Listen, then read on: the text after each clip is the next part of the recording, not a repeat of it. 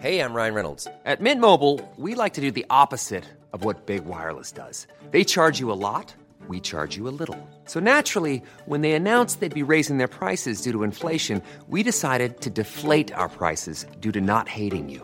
That's right. We're cutting the price of Mint Unlimited from $30 a month to just $15 a month. Give it a try at mintmobile.com slash switch. $45 upfront for three months plus taxes and fees. Promo rate for new customers for limited time. Unlimited more than 40 gigabytes per month. Slows. Full terms at mintmobile.com.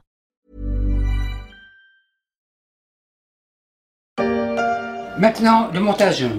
On commence avec le kebab aux herbes.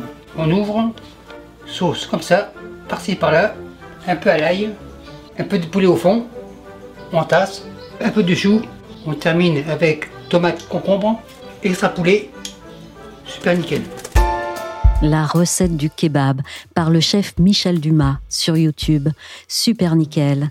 Pour le faire à la maison, mais on peut aussi préférer le manger dehors, à regarder la broche qui tourne en attendant son sandwich, fasciné par le geste de celui qui le prépare en rasant la viande grillée avec un couteau plat de la taille d'une épée. Et pour le top du top du kebab, on peut aussi voyager. Pas à Istanbul, non, mais outre-Rhin.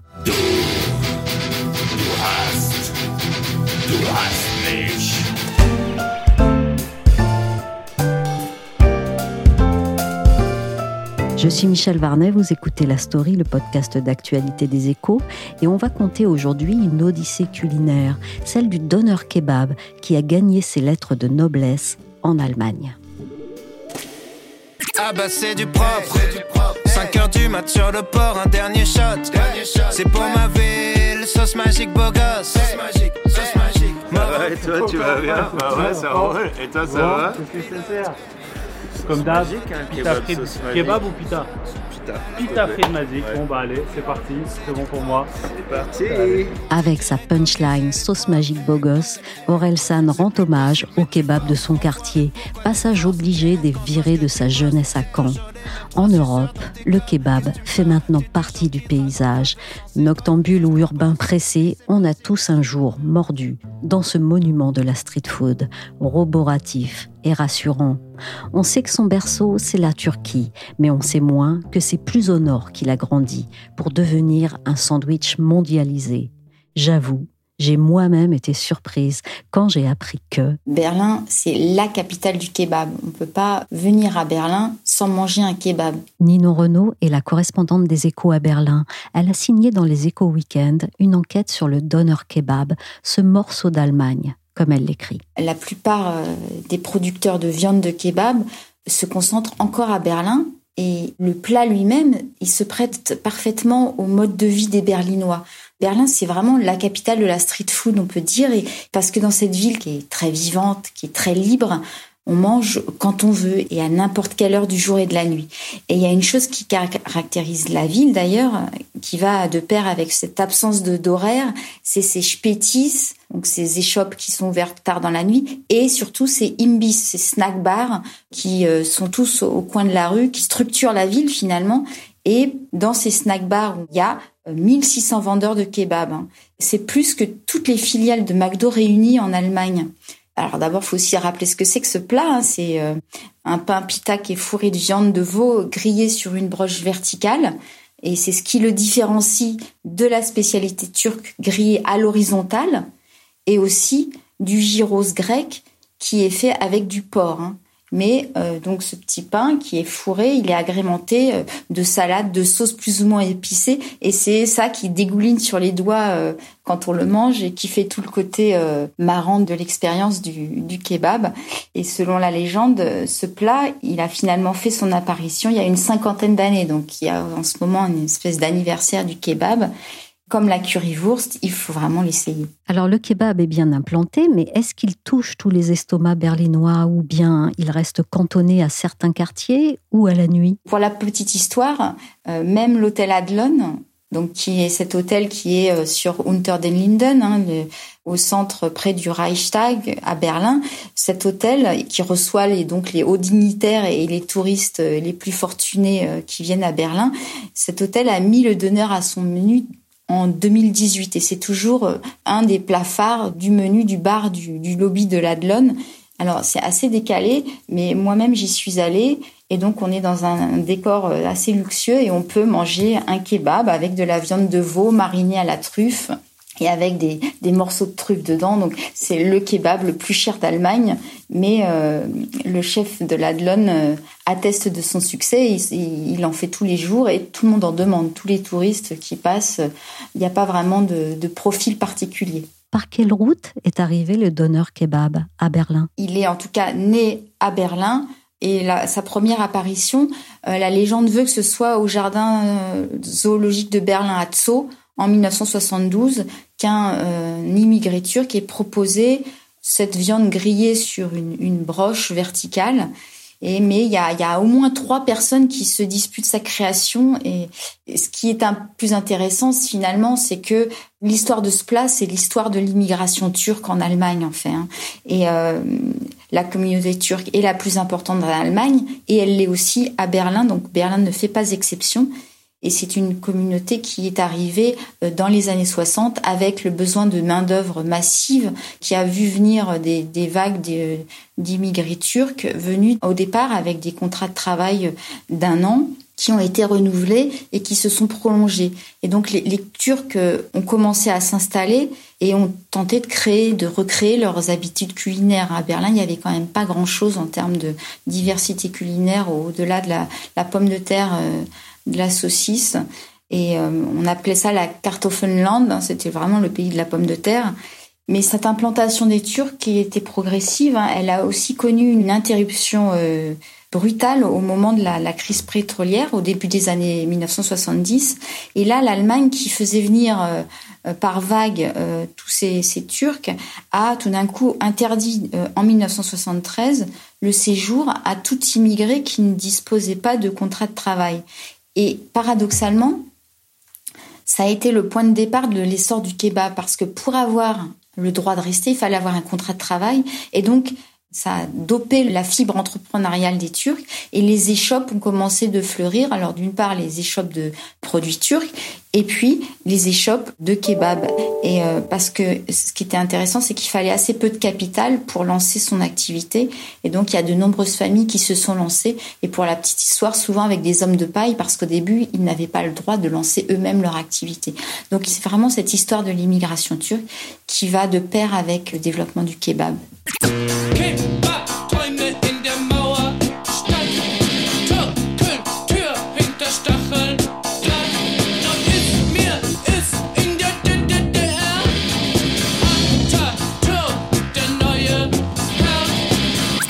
l'histoire allemande du kebab, c'est celle d'opportunités et de contournements eux-mêmes nés d'une crise, c'est ça? La crise a, nourri ce développement et finalement c'est envers et contre tout le kebab a fleuri finalement grâce aux interdictions hein, parce que en 81 par exemple il y a eu un, un, autre moment à Berlin, il y avait carrément une interdiction pour les immigrés qui n'avaient pas, il fallait avoir un permis de séjour de 5 ans minimum ou un contrat de travail pour pouvoir rester.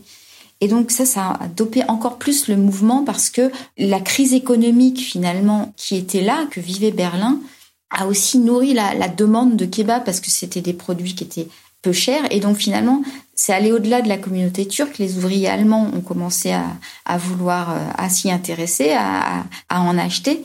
Et puis Berlin, c'était le lieu idéal pour euh, le développement du kebab, pour ce succès, parce que euh, ça a toujours été une ville un peu rebelle euh, à la recherche de nouvelles expériences gustatives.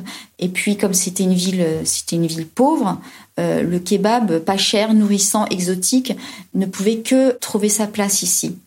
Et puis la réunification ensuite été un vrai booster pour le kebab parce qu'elle a aussi fait un vent de fraîcheur à l'Est où justement il y avait très peu de possibilités de, choses à manger très diversifiées. Et donc c'est devenu un, un, plat attractif parce qu'en plus pas cher. Et euh, la légende veut aussi que Angela Merkel ait dépensé ses premiers Deutschmark euh, dans un kebab.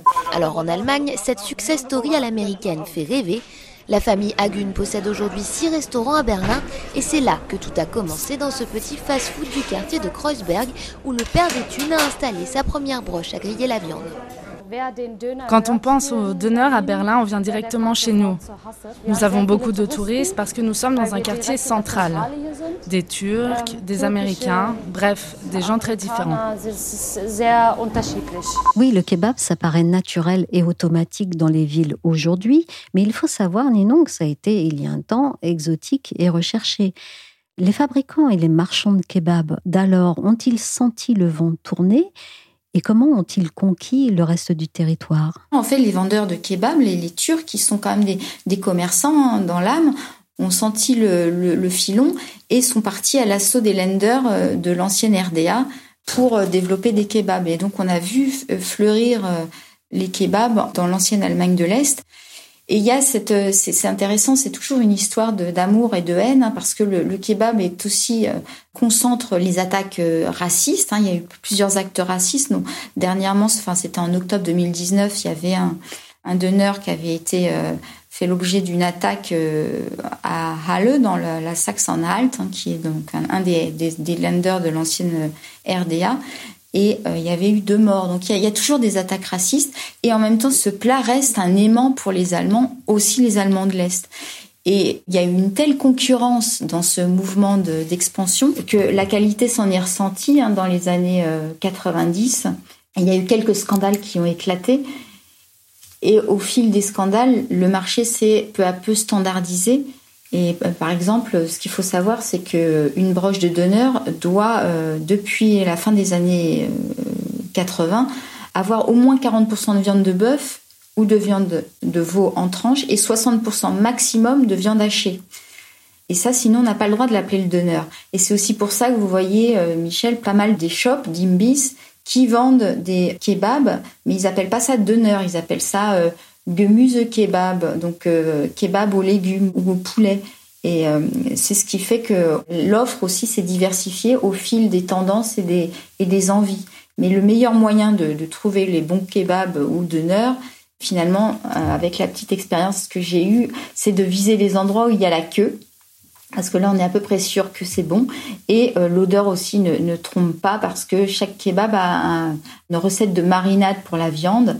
Et ça c'est le secret euh, du bon kebab. Et chacun des, vendeurs des producteurs de kebab garde sa recette euh, secrète pour euh, garder sa compétitivité. Berlin et l'Allemagne ont créé leur AOC de kebab en quelque sorte, le donneur kebab. Méfiez-vous des imitations, comme on dit.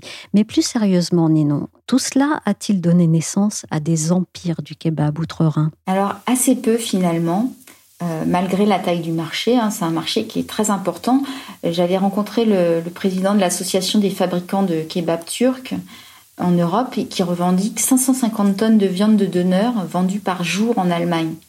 Et autant exporté dans le reste de l'Europe. Donc vous voyez, ça fait un marché quand même euh, conséquent. Mais les acteurs restent relativement petits et ça reste toujours une affaire familiale. Alors sans doute parce que c'est un marché qui est très gourmand en main-d'œuvre et où les synergies sont finalement assez limitées. J'ai rencontré le, plus gros producteur à Berlin qui s'appelle euh, Kaplan et qui revendique un chiffre d'affaires de 70 millions d'euros dans 16 pays avec 150 salariés. Il y a peu d'acteurs comme lui qui ont euh, entrepris de, contrôler toute la chaîne, donc de la production de viande à sa dégustation dans des imbis, en passant par la production de pain. Hein, ça, c'est vraiment toute la chaîne, mais il y a assez peu d'acteurs qui finalement maîtrisent toute cette chaîne. Et l'autre caractéristique de ce marché, c'est qu'il a beau s'être internationalisé, il reste une affaire vraiment turque. Et d'ailleurs, quand on regarde, alors dans les usines où sont fabriquées les broches, on peut trouver des Afghans et des Syriens qui aident à fabriquer les broches, mais quand il s'agit de, découper la viande devant les clients, tous les professionnels du secteur que j'ai rencontrés me l'ont confirmé, si c'est pas un Turc qui coupe la viande, qui est en vitrine, les clients passent plutôt leur chemin, ils hésitent. Donc le deveneur, c'est devenu un plat national au même titre que la currywurst, mais ça reste une spécialité turque. Enfin, on va dire euh, germano-turque. Plus 40 centimes pour la salade César. Désormais, c'est 10,90 euros. Plus 1 euro pour la formule entrée-plat à 14,50. Dans ce restaurant, les prix ont presque tous augmenté avant l'été. Les clients sont toujours là, la salle est pleine, et pourtant le patron le sait, il n'est pas encore assez rentable. Pourquoi? Réponse en cuisine. Le prix des aliments est hors de contrôle. Alors la guerre en Ukraine est génératrice d'inflation et le prix des produits augmente en France au point que ça devient tendu pour la restauration. Ninon, qu'en est-il en Allemagne et comment se porte le secteur du kebab actuellement? Le défi numéro un, hein, c'est vraiment l'inflation pour les producteurs comme pour les clients. Et ça m'a un peu étonné, mais le donneur, c'est un peu la baguette des Berlinois en tout cas, parce que son prix sert de référence à l'évolution de tous les prix, à l'évolution de l'inflation. Les, gens vous disent ah vous vous rendez compte euh, maintenant euh, le donneur c'est 6 euros euh, avant c'était 3,50 euros c'est devenu dingue donc c'est vraiment une référence et donc les prix ont augmenté de près de 50%. Et donc, comme je vous disais, c'est 6 euros pour un donneur et parfois même pour un donneur très réputé, euh, très bien répertorié dans les, euh, dans les sites de tourisme. Par exemple, c'est plus de 7 euros. Hein. Euh, Mustafa Gemüse Kebab, que je cite dans, dans mon papier que j'ai rencontré, son kebab, il est à plus de 7 euros. Derrière ce prix, il faut rappeler que c'est une industrie, le kebab, c'est une industrie très énergivore parce que les broches elles-mêmes, elles exigent pour des raisons d'hygiène d'être préparées à des températures en dessous de 10 degrés. Et ensuite, ces broches, elles sont congelées avant d'être livrées. Et finalement, la broche, elle va tourner autour devant un grill. Petit à petit, elle se décongeler, mais il y a aussi le grill. Donc tout ça, c'est beaucoup d'énergie. Et ça tombe mal en, pleine crise du gaz, avec le prix de l'énergie qui ont bondi de, de 44% en septembre. Et les prix alimentaires, ils ont aussi augmenté de près de 19%. Et puis, comme je vous le disais tout à l'heure, il y a, beaucoup de main-d'œuvre hein, parce que euh, il faut quand même euh, hacher la viande, euh, préparer, ajouter les épices, faire des disques de viande pour les mettre les uns après les autres sur les broches. Et tout ça, ça demande beaucoup de main-d'œuvre. Or, le salaire minimum est passé euh, en Allemagne à 12 euros de l'heure depuis le 1er octobre. Et donc, ça, ça va encore renchérir les coûts de fabrication. Et ça touche particulièrement ces métiers à, de main-d'œuvre peu qualifiée. Et les producteurs vont devoir s'aligner parce qu'ils sont en concurrence directe avec euh, des géants de la vente à distance comme Amazon qui recrutent les mêmes personnes assez peu qualifiées. Hein. Et donc, certains producteurs commencent à réfléchir à délocaliser en Pologne.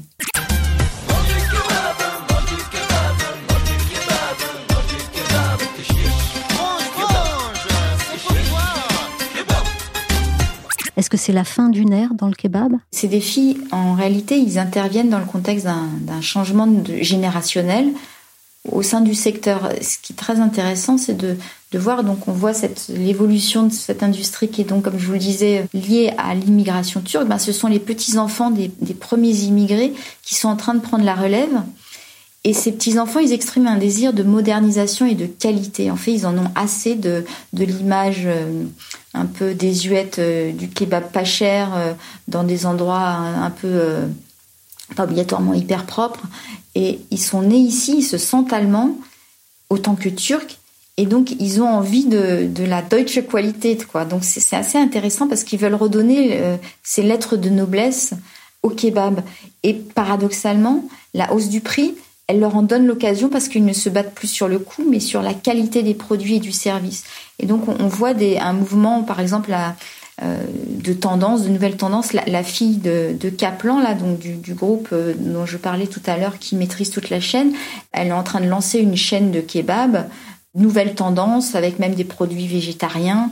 Et puis, le, même le, label, elle, enfin, elle crée un label qui doit être reconnaissable, un peu comme finalement McDo, et euh, l'idée, c'est vraiment, les, même le kebab disparaît dans la terminologie. Alors on voit toujours bien, euh, les vendeurs sont toujours avec un, tablier euh, standard, ils ont leur, leur donneur, mais, mais le, le menu finalement ne s'appelle même plus donneur, donc ça s'appelle satis et et c'est vraiment très branché. Donc on, voit, fleurir cette nouvelle tendance. On voit aussi beaucoup de kebabs avec plus de, légumes.